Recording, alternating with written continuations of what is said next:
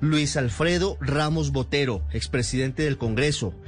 excongresista, exgobernador de Antioquia, por vínculos con grupos paramilitares. Más de una decena de testimonios ha recopilado la Corte Suprema para condenarlo por el delito de concierto para delinquir agravado. ¿Qué dice la Corte en estas sentencias, Drubal Guerra? Buenas tardes. ¿Y qué dice el exgobernador Luis Alfredo Ramos, que hasta ahora emite comunicado?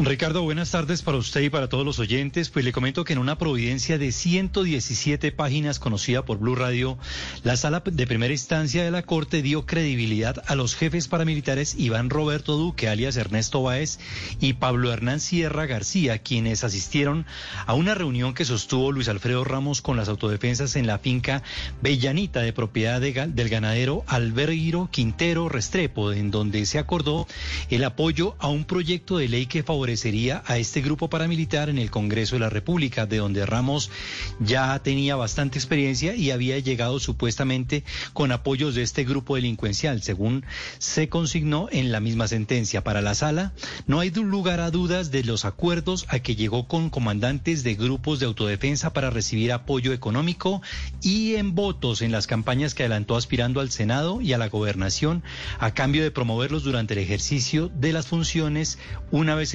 como realmente ocurrió cuando se desempeñó como senador, hechos que tuvieron ejecución entre el año 2001 y 2007, señala la sentencia. Esta es una sentencia de primera instancia y de ella se apartó de la decisión el magistrado Jorge Emilio Caldas y amparado precisamente en esta en este salvamento de bote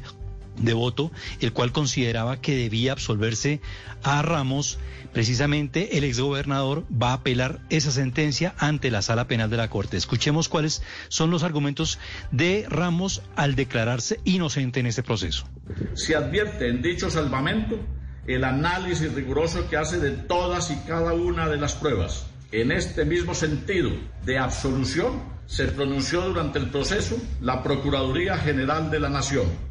es cierto, la Procuraduría había pedido la absolución del exgobernador Luis Alfredo Ramos. Su pronunciamiento ya lo tenemos también en nuestras redes sociales, en arroba Blue Antioquia y en www.bluradio.com. En ese documento de 117 páginas se dicen cosas muy graves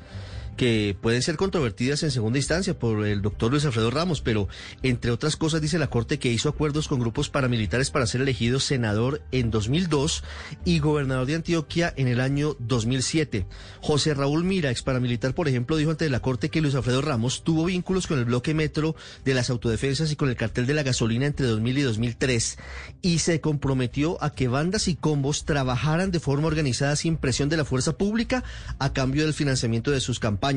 según dijo Mira, los pactos de Luis Alfredo Ramos con el bloque Metro se sellaron a finales del año 2000 en el centro comercial Obelisco en Medellín. Ese testimonio lo confirmó Carlos Enrique Areiza quien habló sobre la relación entre la clase política y las organizaciones criminales en Bello, que luego formaron grupos paramilitares al mando de Carlos y Vicente Castaño. Y ojo a esto, según Arey Arango, el sanguinario ex jefe paramilitar Vicente Castaño le entregó 800 millones a Alfredo Ramos en la finca Bellanita para financiar su campaña de la gobernación de Antioquia en el año 2005. Areiza relató otro encuentro en la finca Bellanita entre Luis Alfredo Ramos y los ex jefes paramilitares Ernesto Báez, Julián Bolívar, además de los políticos Óscar Suárez Mira y Mauricio Parodi. El ex sargento Jorge Eliezer Valle dijo ante la Procuraduría que Luis Alfredo Ramos apoyó a los paramilitares en el manejo de combustible y lo relacionó con varias personas para la coordinación de una limpieza social en Itagüí.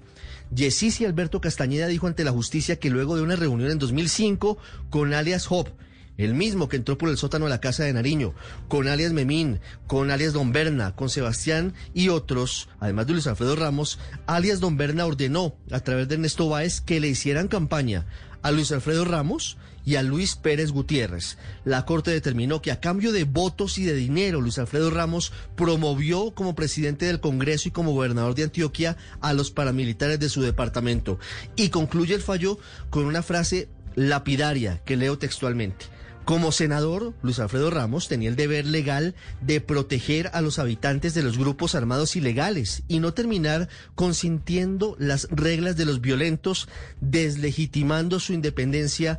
y su autonomía. Ya hay un revuelo muy grande en Medellín y en todo el departamento de Antioquia, porque repetimos, Luis Alfredo Ramos es uno de los pesos pesados, uno de los patriarcas políticos del departamento de Antioquia, del Partido Conservador, de Alas Equipo Colombia y además uno de los alfiles del expresidente Álvaro Uribe. Héctor David Santamaría, ¿cómo reciben los antioqueños esta condena, Luis Alfredo Ramos? Posiciones divididas, Ricardo, con buenas tardes. Luego de conocerse ese fallo de la Corte Suprema de Justicia en medio de su regreso a la Asamblea Departamental de Antioquia, hizo referencia en primera instancia el gobernador Aníbal Gaviria Correa, quien dijo que